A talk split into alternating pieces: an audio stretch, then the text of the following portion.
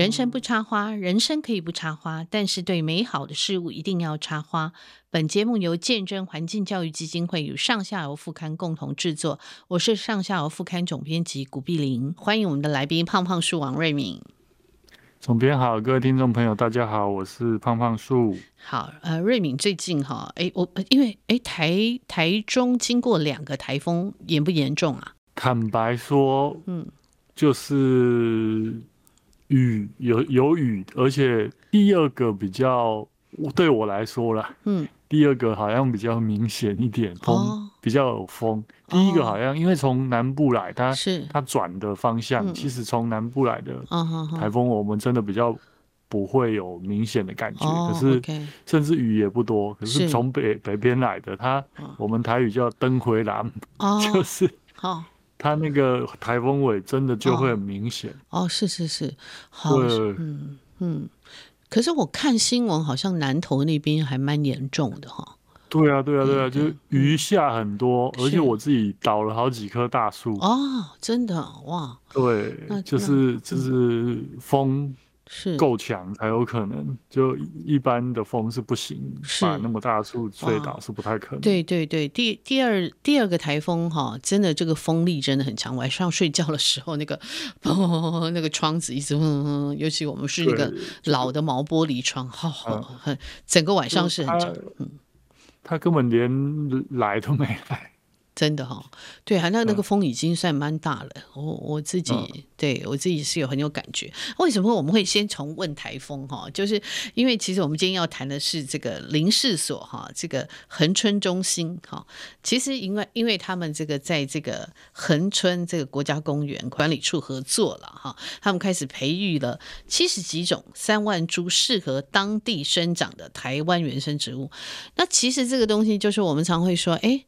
反正他种诶、外来植物，然后种什么植物其实也都 OK 嘛。可是我们一看到说，呃，真的气候异变开始有一些很大的，我们可以看到一些明显的变化哈。那人也想办法在这里面去改善这个已经劣化了一些地方哈。所以像恒春半岛，我就很想说，哎，它的银合欢好像听说是让让让这个呃林农单位非常头痛，对不对？我们也谈过嘛，哈，对。对，我我们有谈过银河欢，然后说真的，呃，最近还蛮有玩，蛮好玩的。自从观叶植物风潮之后，嗯，嗯，然后很多人都喜欢在家里种小豆树，对，鸡染豆。然后很多人其实根本就不知道，原来台湾还有其他长得一样都二回羽状复叶的豆科植物。所以好，我最近看好几个都在网络上问说，哎，这个是小豆树吗？怎么长得那么像？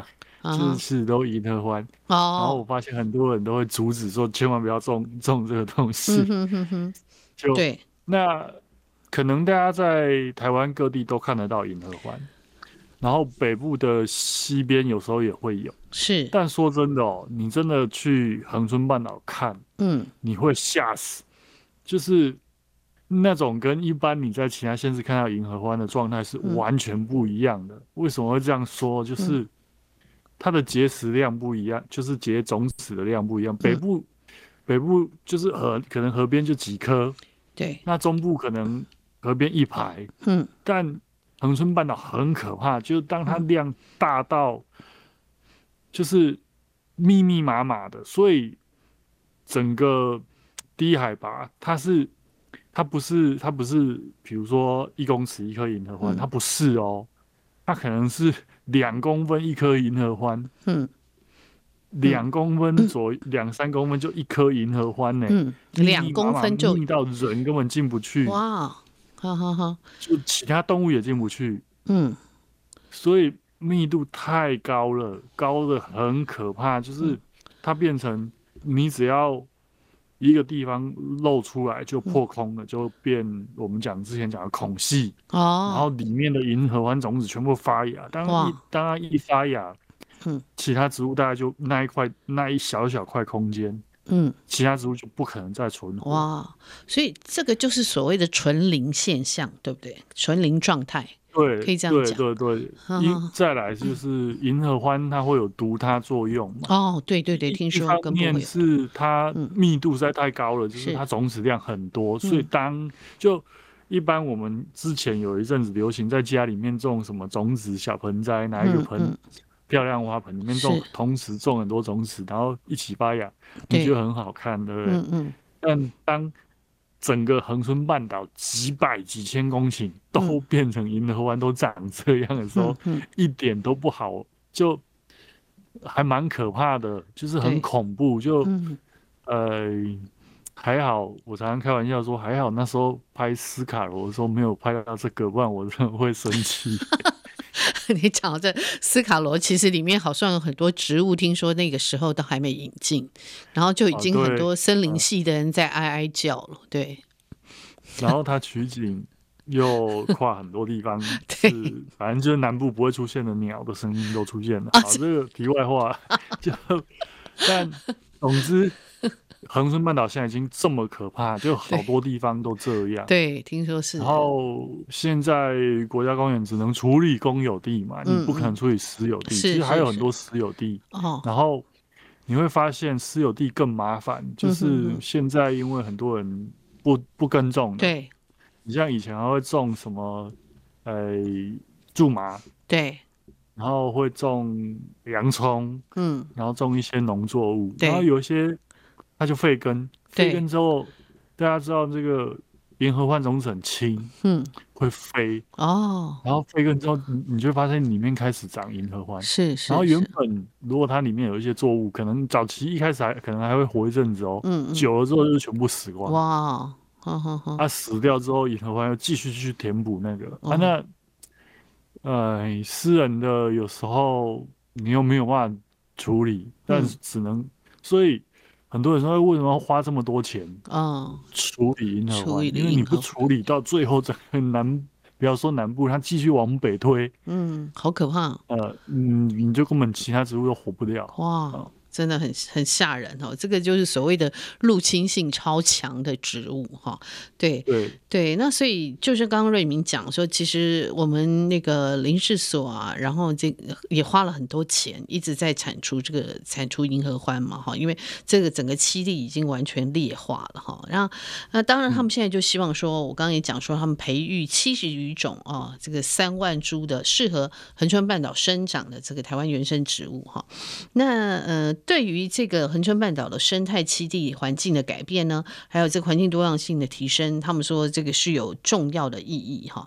那呃，瑞敏可以谈一下这个部分嘛？就说在呃，对于这个原生植物的栽培，因为很多人会讲说，呃，为什么一定都要原生的？哎，其实台湾本来就引进很多外来的植物啊。那就算银合欢很糟糕，那我们种也不一定都要种原生的，可以这样讲吗？呃，其实哦，嗯、呃，说真的，如果你在私有地、在公园种一些外来景观植物，我真的是觉得没有关系。Uh-huh. 可是如果我们的浅山、我们的低海拔的森林，嗯，都变成外来植物，那那真的很可怕。就是像我们之前讨论过了，我我们看到北部整片都油桐花，也觉得很可怕。对对对，对，那油桐花至少。也不能说至少，就他还没有银河欢那么严重到排挤本土植物，嗯嗯、因为它大概就排挤本土的大乔木。对，那但银河湾不是啊，就我我也另外我也常说，就是恒春那半岛很特殊，就是曾经也有植物地理学家或金平亮山他们，他们可能想要把恒春半岛跟台湾其他地方的植物。的族群做一个区分，嗯嗯、是。在植物地理学上面，它确实很多长得不一样的东西，嗯嗯，所以真的不希望说有一天要看这些植物，嗯，只剩下植物园、嗯、或你要 Google 才能看得到它的照片，好好好，希望就是比如说，嗯。呃，恒春比如说柯兰树啊，比如说一些，嗯。呃红红果枪木啊，嗯，你还是可以在野外看到这些。就原本它在台湾只只出现在恒春半岛，是是。然后恒春哥纳乡啊，就你已经在其他县市看不到了。如果连在它的原生地嗯，恒春半岛都看不到，嗯，那不是一件很很悲哀的事情，嗯、就是。那我觉得做这件事还蛮好，就是以前我们都很多焦点都在保护生态保护，很多焦点会放在哎，我们不希望石虎不见，嗯，我们不希望我们的黑熊不见。那其实还有很多植物也也面临的跟这些珍贵稀有动物类似的情况，嗯，它的栖就是我呃植物我们叫生育地啊，嗯，动物我们叫栖息地，栖息地，嗯，那。植物我们叫生育地，就如果当它的生育地一直被这些外来植物压缩，嗯，然后甚至搞到最后活不下去，我、嗯、我觉得这样是蛮可惜的。就我像我已经算是很喜欢外来植物的人，大家应该知道我很喜欢外来植物。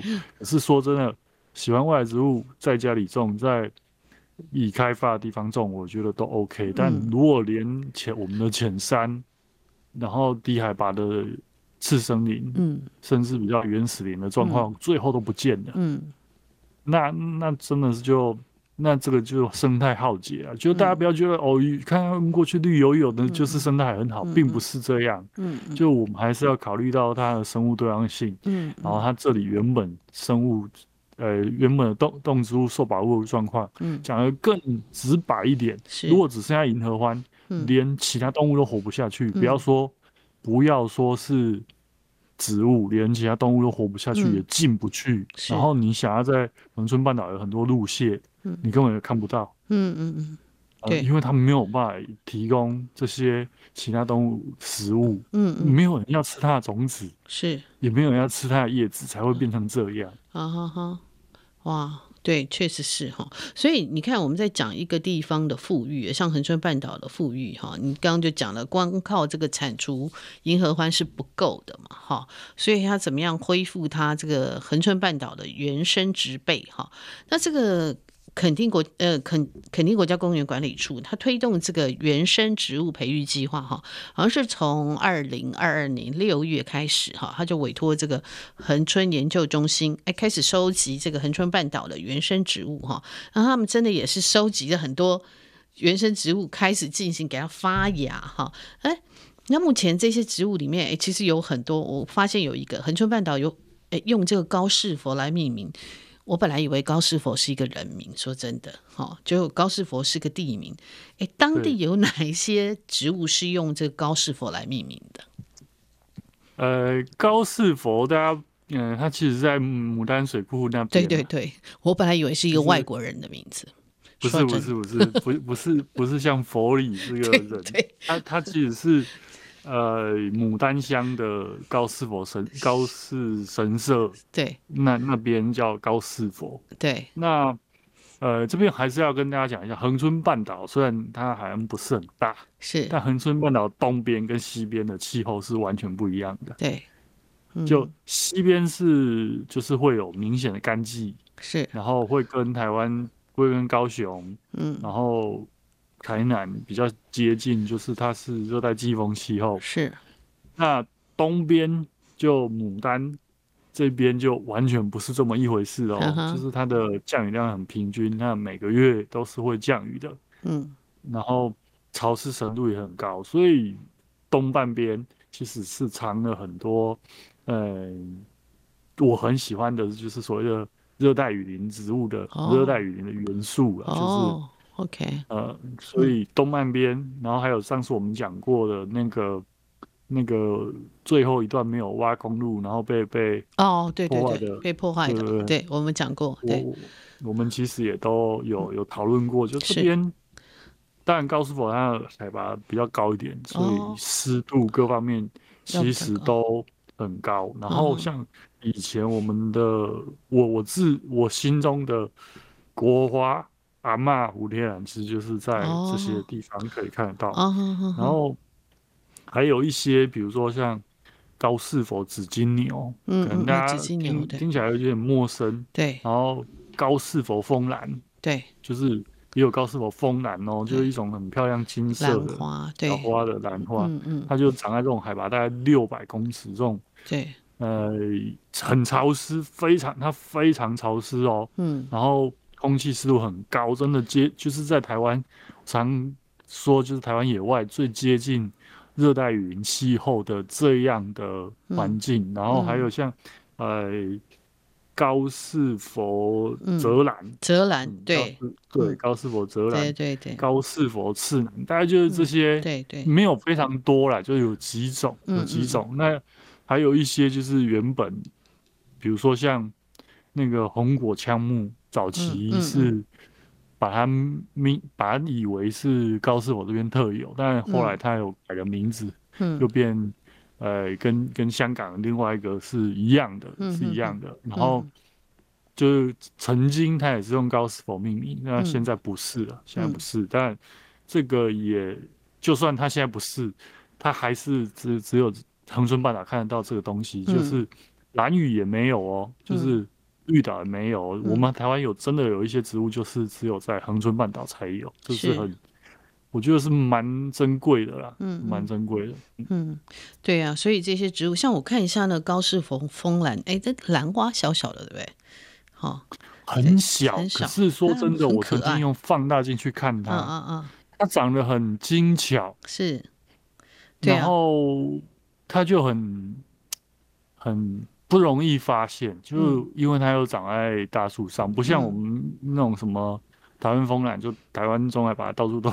都有，就比较常见。那它花就是有一点带金色，对对对，金黄金黄的哈，呃，金黄金黄的，就呃，说真的，野外不常见，但因为那边有一些溪谷什么，很潮湿的状态下，是，你你一般人不太可能爬上去啊。说真的，嗯嗯嗯，就所以对很多人会觉得，哎，这个到底跟我有什么关系？嗯嗯，就是。就会无感，而不像说哦黑熊啊，看到那个跑来跑去，然后什么水鹿跑来跑去，嗯嗯还有可能大家更觉得更可爱的其他的石虎啦、黄喉雕啦。嗯、可是可是说真的，这些植物它它一定会有跟它授粉有关的昆虫，嗯、对，然后会有呃，它有所谓的生态气味，然后会跟其他。不同的植物、动植物，嗯会有一些互动，是我们人类至今可能不是很了解的。哦但也许在我们了解之前，它它就因为环境破坏，就已经灭，就有灭绝的可能。对对。但呃，我刚刚讲银河湾比较比较严重的，都是在西半边开发的地方稍微比较严重，东半边还是有维持蛮多。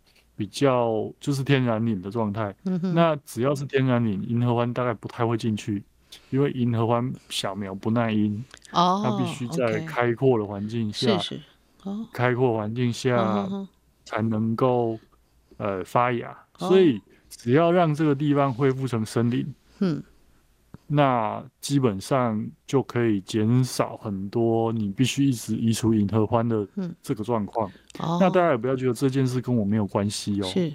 假设你不小心啊、呃，突然继承了一块你家里的田，嗯，然后你回去一看，通通都是银河欢，你真的会傻眼。嗯。因为它是树，嗯，所以它没有那么好除掉，你不能拿割草机随便打一打，嗯。它就不见了，而且你就算拿割草机，如果它还小，你拿割草机打一打，它马上就会长再长出来。哦，所以要连根铲除就对了。它一定要连根铲除哦。然后你不是刚弄完，你你觉得你继续工耕作，嗯，你不要忘了它有毒它作用哦，就 没有办法那么快，就这一块恢复种植哇，就所以它对它不是只有对公家单位有影响，其实我有一些。呃，所以要加住中南部这几年，大家都返乡去种一些东西嘛，是是，然后都其实都有遇过银河欢的问题，就是我还我家的田，嗯，我家的这个呃地怎么 长满了银河欢，怎么办？所以这个已经不是不是公部门的问题，对，它已经是一个会影响到很多人的问题，就很多人其实都有遇过这个状况，是是那。目前它在南部，我们当然不希望它继续往北。嗯嗯嗯。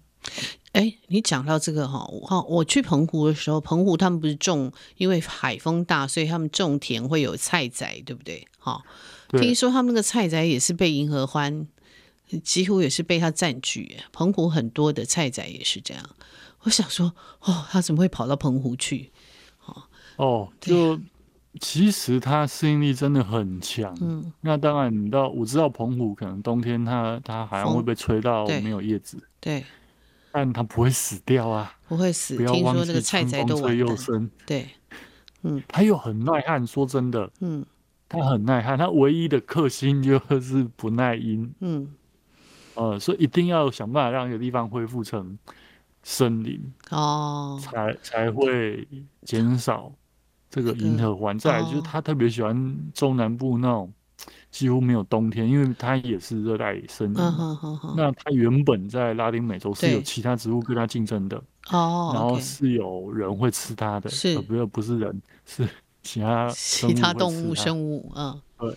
那我们台湾本来有养牛羊，就是有放牧养牛养羊的时候，牛羊也会吃。但现在大家应该只剩下可爱动物区。中南部，你最近重新插秧，你有看过谁用牛在耕耘吗？没有，没有啊。现在看到牛都好赞叹。对啊，就是现在就算看到牛，那通常都是养来这个当宠物的，真的，或者是老了退休了，然后或者是民俗公园养给你拍照的。真的，现在看到牛都觉得牛耕田了。对，很少很少很少，对，真的很少。看到牛，你都会哇，有牛。对，因为说真的，我们台湾的牛 越来越少，不像以前。真的，我小时候可能还有一九八零年代，嗯，还还很多人会用牛翻田，对，还有然后载东西。但大概一九九零年代，大概就这个行业大概就，嗯，现在我知道剩下，比如说大家去彰化，嗯，那个。那个什么王宫，嗯，然后他他就是有牛车，有没有载你出海，然后对对，然后去看一看，然后再把你载回来，那是体验的，对对对，OK，那是观光化，给大家坐牛车观光的，不是 不是真的拿来耕田，所以没有那么多牛，对，也没有那么多牛可以吃，是是掉银河湾，嗯嗯，所以我们就必须用人力的方式，那牛吃银河湾也没有办法把它斩草除根，嗯嗯。嗯，只只能压抑它生长而已。嗯嗯，那所以我们必须嗯花很多钱。那其实已经有已经做了二十年了，所以已经有一些成效了。它面积越来越小。不然以前我说真的，你你经过你真的是银河湾海，真的。嗯，真的是一望无际耶，真的很可怕。对对，对，但但你光看它叶子才蛮美的，它姿态是还蛮美的，啊、还蛮好看的了。它那个很飘逸哈，豆科植物就是这样子。对，对，但是你要知道它在生态上的浩劫，你就会呃对它会有有点保留了哈。嗯，对对对，就是就是像即即使像我这么喜欢外来植物，我都不碰银河欢的哦，就真的不要。嗯，像很多人就说：“哇，哦小豆树哎，可不可以种在家里？”我说：“真的不要闹了。当然，你 你想要种一棵在家里里面，OK fine，你种花盆，你不要让它种子出去，嗯，也无所谓啊。而且说真的，我在被遗忘的拉美也写过这植物，是说它有入侵性嘛，然后它曾经做酱油造纸，对对，跟我们台湾的发展，我我们可以记得这种植物，但我们不要。不要去种这个植物，不需要把它发扬光大了。说穿了，不需要。嗯、对。然后，呃，我在《舌尖上的东西》讲过这个植物，因为，呃，中南半岛的这些国家会吃，对，然后印尼也会吃它。嗯。那我觉得会吃它 OK，但真的就就知道这个植物就好了。嗯，因为它对野外的环境破坏太大。因为说真的，有一些植物会造成其他。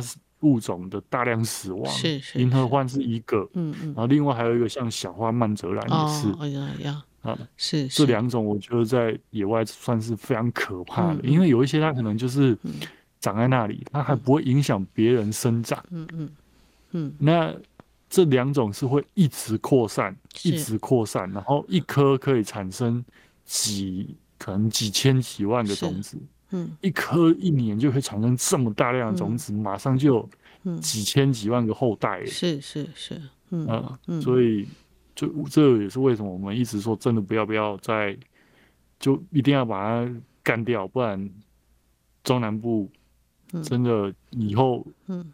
就只会长出这个东西，嗯、你就知道，你我说真的，就连哪一天你突然又想要在家里面种点什么水果什么的，嗯，嗯都会受这些植物影响的时候，你、嗯、你就会很想哭，嗯，啊、嗯，是对，所以哈，嗯，回头来讲，就是有时候对对这些外来植物也是要有一点基本的认识了哈。那呃，刚呃刚我们又要来讲说这个佛泽兰它命名的植物哈，哎。所谓这个地名植物，通常在命名上面的意义是什么？说真的，有时候特有种，我们当然就会用地名来来命名。那当然有时候也不保证啊，就是他可能当初在这个地方发现，那或者是我们台湾也有很多名称叫台湾什么的，就但但是当初发现的时候，也许是在这里，然后。命的这个名字，但是不代表未来不会在其他地方看到。然后，如果未来在其他地方看到，你会发现哦，原来比如说，呃，台台湾用台湾为名的植物好了，后来发现哎、嗯，其他国家也有。嗯、那那当初用高斯否命名的植物好了，嗯、他后来发现哎，恒春半岛其他地方也有。嗯，当然，大部分这种用。用台湾说真的，台湾面积还有三万六千平方公里，而、高士否它的面积就小很多，嗯，所以很少说真的，除了高士否，嗯，你还真的在野外可以看到的植物，真的就很少了，嗯、就是它没有，就是这种，呃，用地名命的，你你不能说它是高士否特有种，嗯，这太小了，它它你可以说它是可能是台湾。特有种，那它可能是只有在恒春半岛、高士否这边比较常见。嗯嗯嗯。当然还还有一些，比如说我们刚刚讲红果枪木。嗯。后来发现，哎、欸，这个香港有。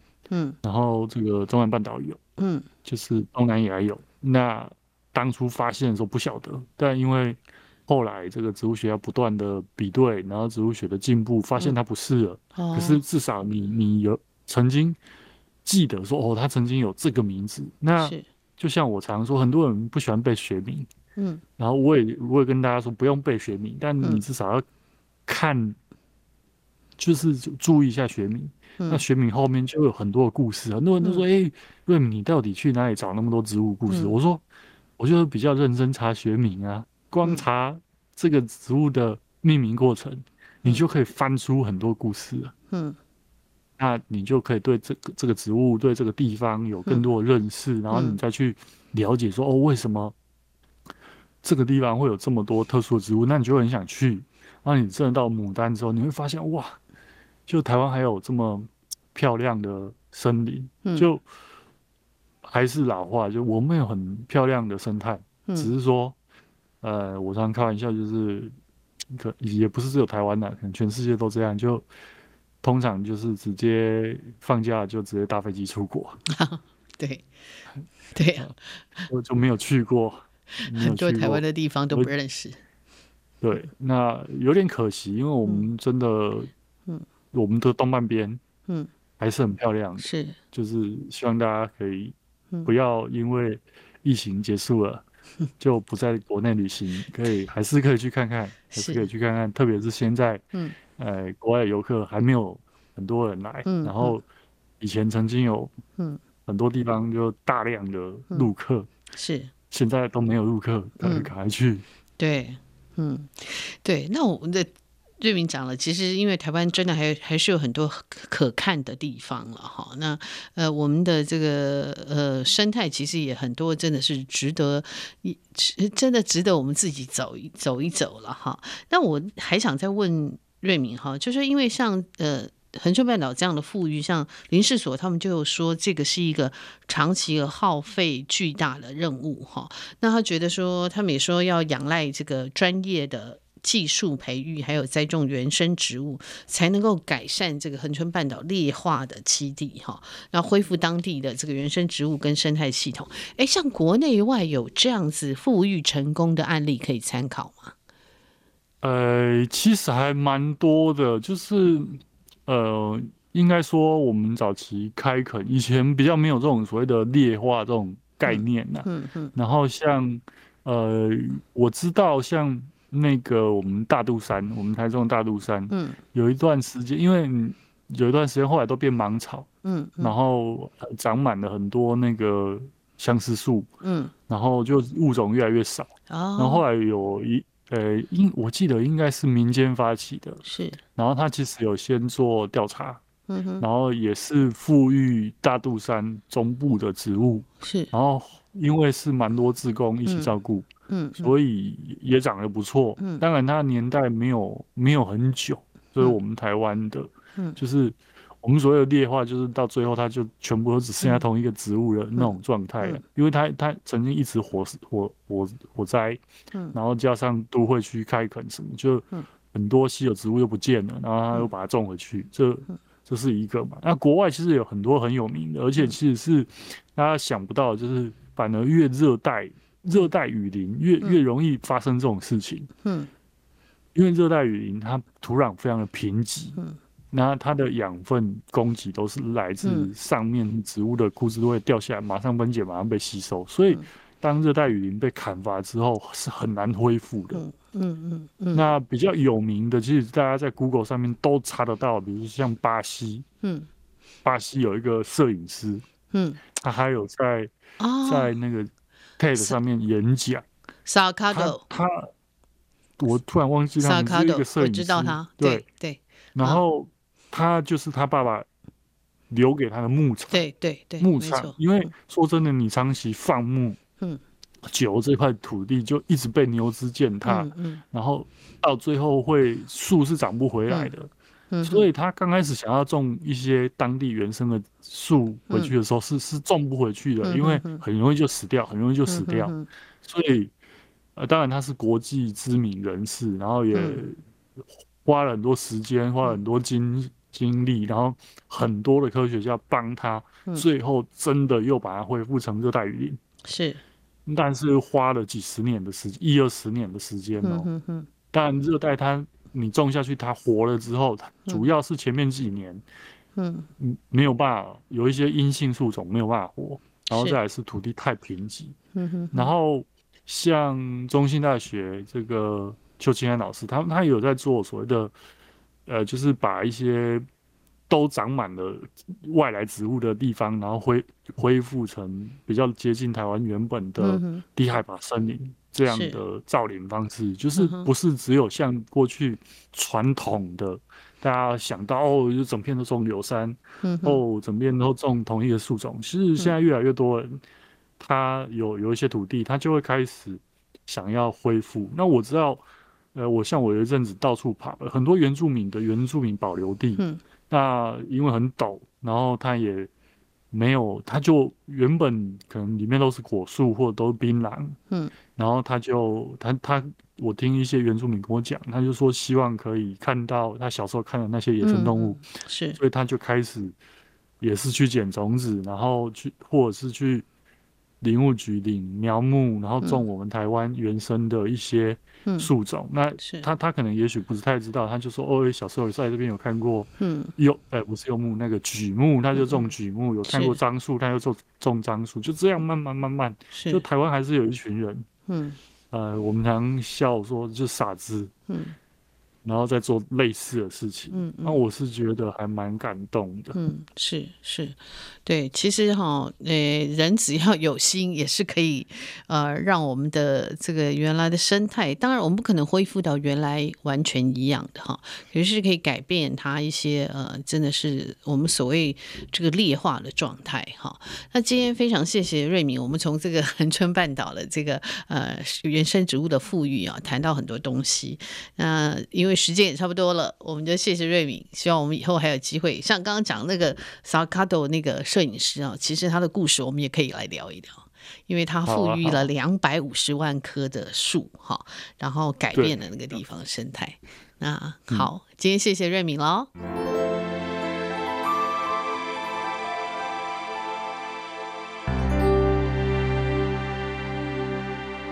欢迎我们的来宾哈，作家邓美伶。美玲，请跟听众问好。呃，大家好，碧玲好。是，呃，我今天要找美玲来谈哈，是她在我们上下副刊有发表一篇叫《漫谈台湾原生茶》哈。那这边有人哎，真的有人就开始问说，哎，台湾的原生茶是什么哈？所以就想要问美玲，因为美玲其实你说你有持续。呃，四年哈，在参与这个台湾原生茶的这个采集工作哈，而且你说这个是一九八五年从小林村移植的哈，那嗯、呃、持续的育苗栽种的台湾原生茶，而且是在台湾的北部山区，哎，这个工作是怎么开始的呢？这缘缘分是怎样？对，因为其实一般我们理解的台湾原生茶，就目前呃它呃分布最广的呃。几乎都在南部，中南部。那呃，就是呃，我们也是很意外，就是有一个同学，就是易经学会的同学，他他是常常骑着车子到处跑啊，结果他就发现说，哎，奇怪，怎么在北部的山区也有一大片？然后刚开始他也不太理解，然后他就带我们去看。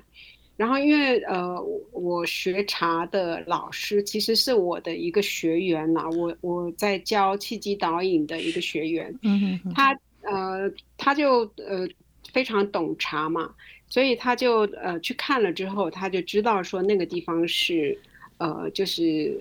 呃，台湾原生茶，然后呃，刚好那个那个茶山的主人，嗯、呃，他们在中部在花莲也都有茶地，哦，然后他就告诉我们说，嗯、呃呃，那一片茶地呢，就是他们从小林村呃有计划的移植过来的，OK，然后因为它是台湾原生茶，所以它的生长非常的呃，算是蛮快的，哦，就是它很。对，就是呃，一般我们理解台湾原生茶，它的生长的那个那个分布的高度啊，嗯，就大概八百到一千六左右，嗯，但是北部这个山区啊，它呃大概才五六百，嗯，五六百。公尺高啊，就海拔，那可是它居然也长得非常好，哦，OK，所以我们就。然。后刚好也是因为呃，就是呃，我学茶的那位就张宏禄先生啊，嗯嗯，他他本来就一直想要在呃台湾，嗯，就他也看台湾茶的一些的状况嘛，所以他他也想说在台湾呃去呃做一些呃品质比较合乎合乎他理想的那种茶，Okay. 可是一直都找不到，是，然后。最早呢，有有朋友带他去新店，有一个有一片也是乔木林，嗯嗯，也是乔木林，嗯、就是对我们讲到乔木林，就是茶树其实原来是乔木哈，不是灌木，对对对，对嗯。那新店新店那边也有一大片，是那个是日本三井株式会社，嗯嗯，呃，早期在台湾在台湾种的，在台湾种的，嗯，然后他们撤离之后是。台湾省农林公司接管哦，OK OK，我大概知道这个。那边也有一大片，但、嗯、但是那一大片茶呢，它不是台湾原生种，嗯、它是阿萨姆种。OK OK，嗯。然后呃，我们发现的这一片呢，它是台湾原生种，就是从小林村移植过来的。嗯嗯。就后来我们那个就是那个那个张宏禄先生啊，嗯、他就他就跟那个呃茶山的主人商量，就是。嗯呃，请他们协助，然后同意我们，就呃去采采采集，然后呃制作成呃样本。哦，OK，是是，嗯嗯，对，美玲讲到这个哈，那我们就要问一下，就是说像这个呃，最早开始，您刚刚讲这个张宏禄先生，他原来是呃最早是深入云南的原始林哈，他去采这个普洱茶嘛哈，他应该是最早的。那他还写过一本书，叫做呃七子饼茶试点哈，七子饼茶试点国还有还有国际版哈。那当年他为了清楚掌握这些老茶树，就云南老茶树的。现况。好像听说他在云南茶树呃蹲蹲点蹲了八年哈，他也踏遍了呃六大这个古的这个六大茶山嘛哈。对，好像美玲有写到说，他跟村寨的这些各村寨的这些采集者都有长期而且密切的关系。呃，我们先岔一下来问一下这个呃张宏禄先生，他为当时为什么会投入这个普洱茶？呃，最早是因为他从小就跟着他的祖父喝茶嘛，嗯嗯，然后喝茶，诶，到后来就是可能因为个人生涯的转变，他就诶开始注意到，就是因为九七年，九七年那个香港回归，是，然后呃，香港回归就有。很多的那个茶楼啊、茶仓啊，嗯、他们就准备移民啊什么的，哦 okay, 就就有一些他们存放很久的老茶释放出来。嗯、哼哼哼那那张宏禄他也算是很早就进入香港茶仓去收茶的人。嗯、那一般的人收茶呢，就是以做生意为目的嘛，嗯、反正就是好茶坏茶，反正都一起收这样。嗯、那张宏禄这个人呢，他做事他他自己是一辈子的主要的工作就是那个。做那个度量衡的仪器，嗯，就是他是做一个呃叫品质管制的人，嗯，他的工作，他的个性也是这样子，是是，所以呢，他在收茶的时候，他就会去想说，嗯，哎，那些老茶仓一定都呃会有，因为通常做生意啊，他们茶香港茶楼啊，那都是大众。呃，在喝的茶是，所以他们一定都是把那种比较平价、比较普通的茶释放出来。嗯，那他们要要移民了，一定会有一些存放很久，嗯、而且他们自己知道是比较好的茶留着，嗯、所以他就去找这些茶。嗯，所以他当时呢就花了很多的时间，然后。用别人无法想象的一种方式，比方说，呃，别人呃要买茶都是跟人家要茶样嘛，嗯，他不是跟人家要茶样，而是他跟人家买茶样。哦，那当他愿意帮人家跟跟人家买茶样的时候，嗯嗯、那对方就愿意给他真正好的东西。哦、OK，因为他不是不要钱拿要样本嘛，哦，他要自己花钱买，对对对嗯，是，对，嗯哼，所以他当年就是。诶，花了很很多的时间去收，嗯，呃，收了，所以早期台湾的普洱的老茶，嗯嗯，他说大概有有百分之七八十以上都是他在卖的。哦，OK。然后呃呃，这这么多年下来，他其实也就是。诶，自己也喝，自己也跟那个茶友分享什么的，嗯，诶，后来就有朋友就开始要求他写一本书，是，呃，写他写书呢，就是要把他所收藏收藏的所有的普洱茶做一个像图示图鉴式的，OK，嗯，所以他那个七子品呃七子品茶试点那本书，它基本上就是一个。图鉴式的，而且教人家怎么样去鉴别那些茶的真伪。因为普洱茶红起来之后，嗯、很多后面呃去仿造的。嗯嗯，那他他就教人家怎么去辨识那些东西，从它的印刷，从它的纸张包装方式。嗯嗯种种种种，所以其实这本就等于有点是那个普洱茶的圣经，就对，有点可以这样讲哈。对对对，就是你拿着拿着拿着看，然后就去鉴别。对，那那后来这个张宏禄先生，他为什么在二零一五年就彻底离开了云南，回到台湾呢？他是有什么样的原因？是他因为在写呃妻子饼茶试点的时候啊，他就呃就是读了很多很多的呃。书志啊，然后那个古代的关于茶的经典啊什么的，所以，呃，他就知道说云南那个地方啊，从清从清朝跟那个呃草原民族、北方民族，嗯，嗯呃，要要管理那个北方民族，他们就呃茶是他们非常重要的一个是。呃战略物资啦，嗯嗯，嗯嗯。所以呢，他他。他就知道说，因为然后那个呃所谓的古六大茶山呢、啊，嗯、其实都是嗯。输往中原给汉人喝的茶，嗯、所以我们才今天才会看到那些记录。除了古六大茶山之外，其实还有很大一片地区也在产茶，嗯、然后也是送到草原民族的。是。啊，嗯嗯，嗯。所以他就推测说那个地方一定有，嗯嗯，所以他就自己，是。他就自己跑去，嗯，去去。访查，然后 A 果然就然后因为那个地方非常非常原始嘛，嗯，他访查呃访查了一段时间之后，他就发现说，其实当地的原住民他他们有持续采茶，嗯。但是呢，他们采茶，他们也不知道要怎么怎么喝啊什么的。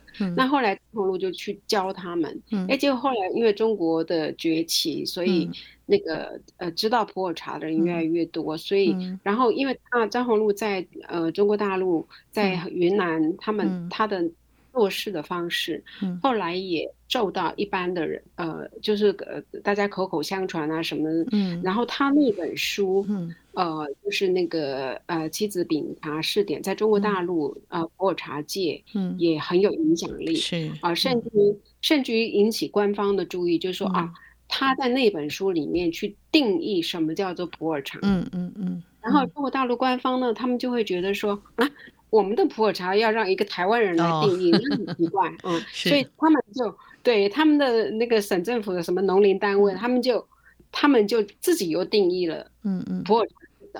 结果他们那个定义就有一点出问题了，嗯、就是把它定义成是一个地方的农特产。嗯、但是张宏禄他的定义方式呢，就是就是把它定义成后发酵茶。嗯，后发酵后发酵茶，它的它的那个范围就非常广嘛。嗯，它就变成是一个世界的茶类，嗯、而不是一地方的农特产。嗯，好，这是这这是另外一个啊。嗯，就是呃，他在那边那么多年之后，就普洱茶红起来，而且。普遍受到重视跟追逐哈，嗯，那整茶山就哇翻了好几番，然后整个生态，他说，呃，我记得很多年前他就跟我讲，他说那时候我们台湾啊，在在反对苏花改，嗯，他说光是云南一个地方，大概有三百多条像苏花改那样子的，嗯嗯，那个道路开垦，嗯嗯嗯，对，所以整个茶山的。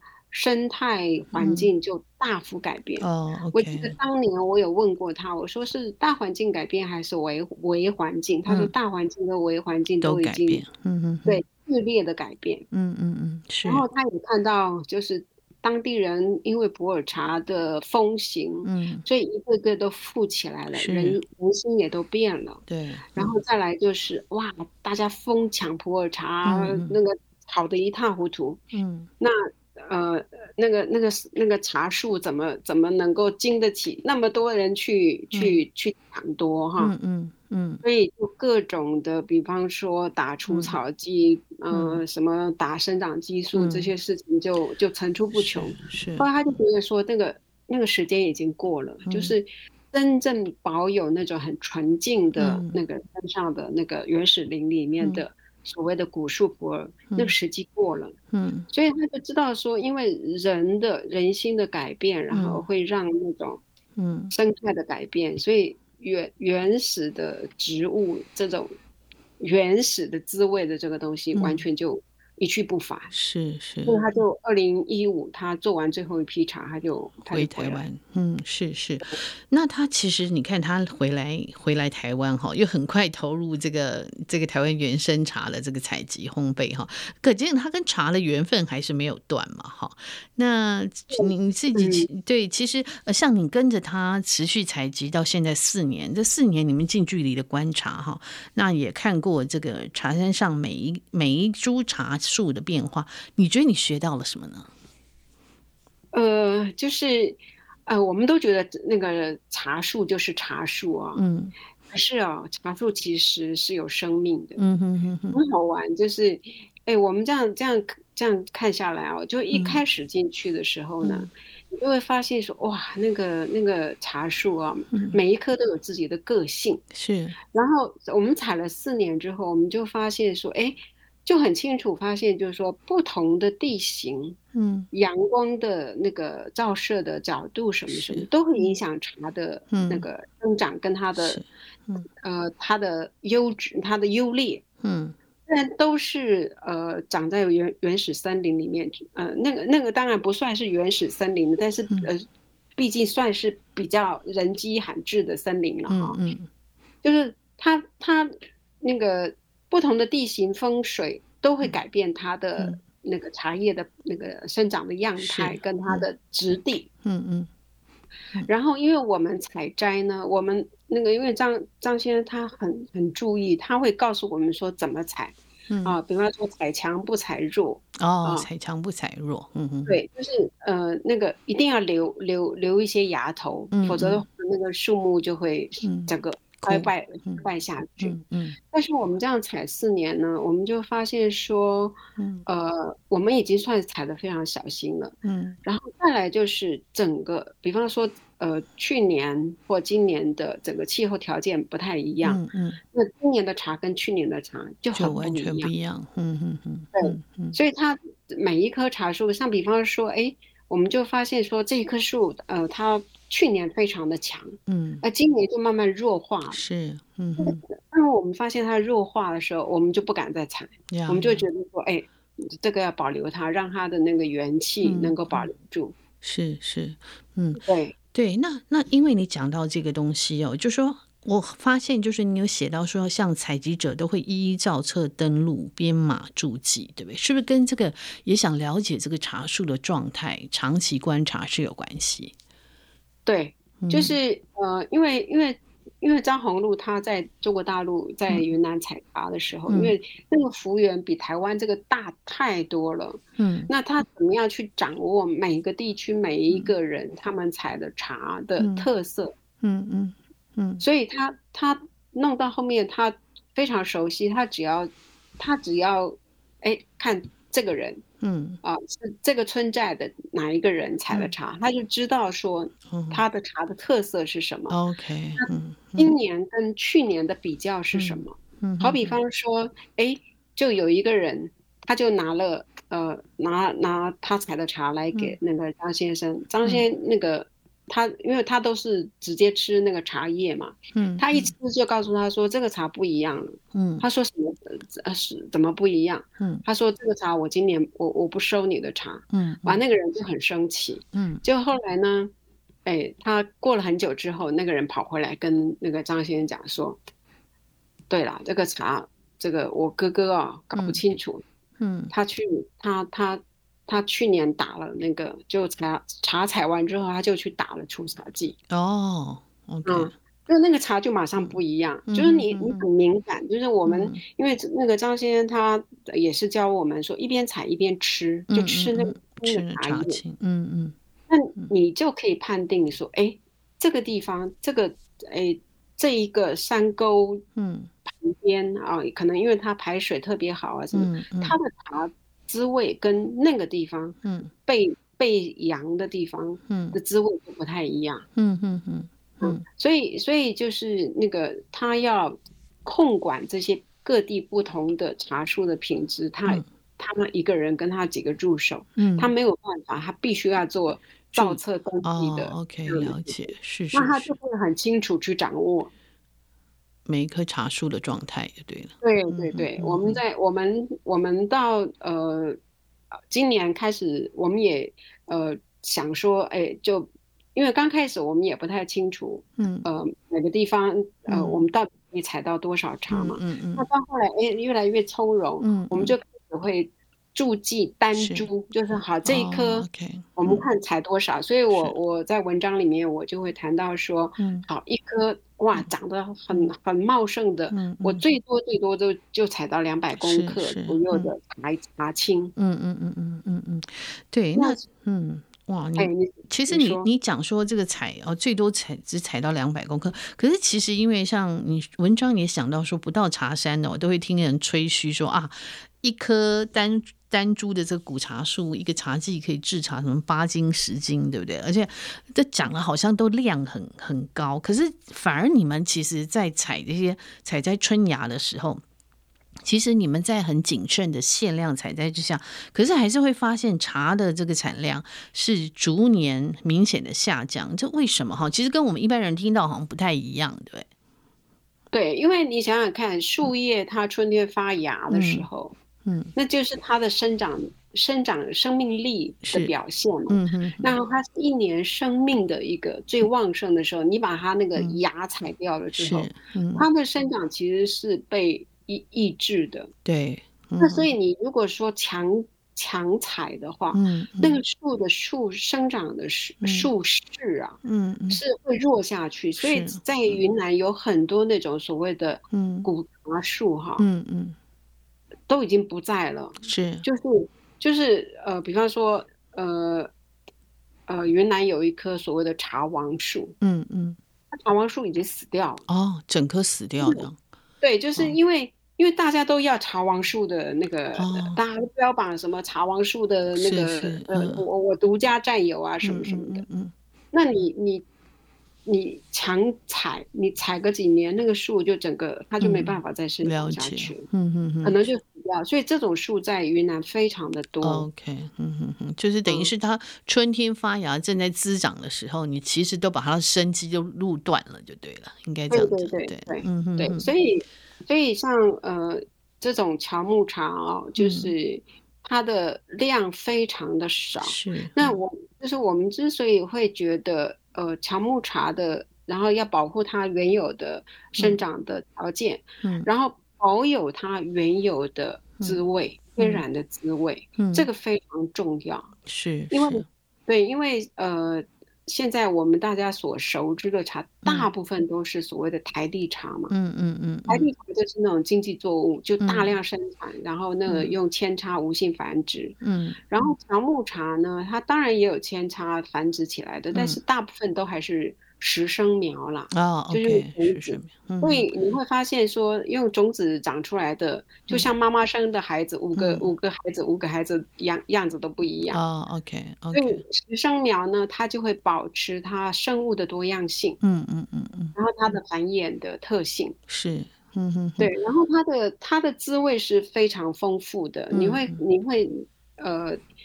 呃，我觉得就是我们我们现代人最大的问题就是我们知觉的退化嘛，知觉的钝化。对。那我们在喝茶的时候，我们都习惯说要呃要香啊，要干啊，怎么样？嗯。嗯，可是那个原生茶呢，它不只有香跟干，它有很多层次的味觉层次的变化。嗯嗯。就保留这些东西的意义就在于此，就保留一个我们训练我们的。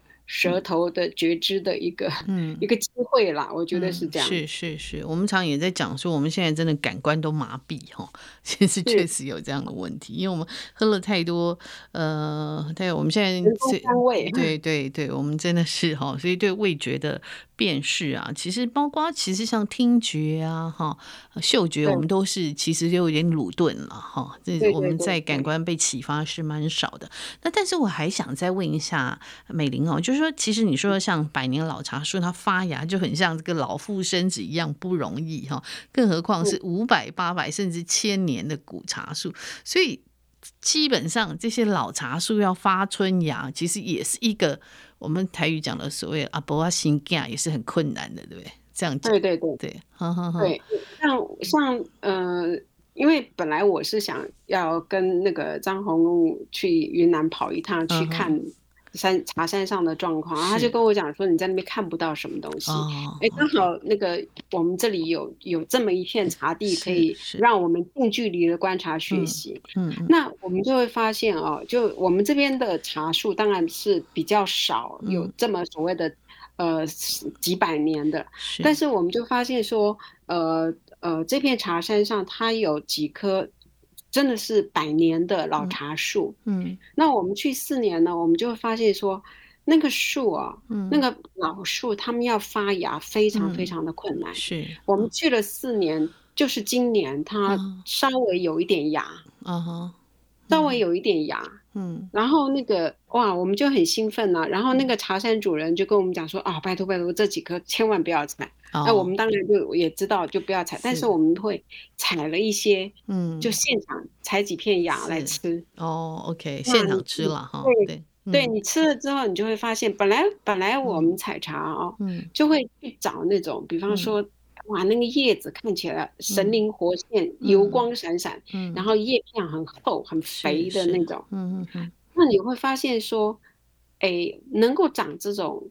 叶片很肥厚，然后那个油光闪闪的茶，嗯、那通常都是比较年轻的树。OK，然后那些老树呢，它要是也能长出这种叶片肥厚、油光闪闪，哇，那就一定不得了哦。OK，所以我们哎，可是哎，看它发芽了，我们采，嗯，采来试吃啊，它看起来那个叶片不是那么肥厚啊，嗯嗯，是那个能量还是很强的，是是是。所以就是我们就得出一个结论，就是说老茶树，嗯。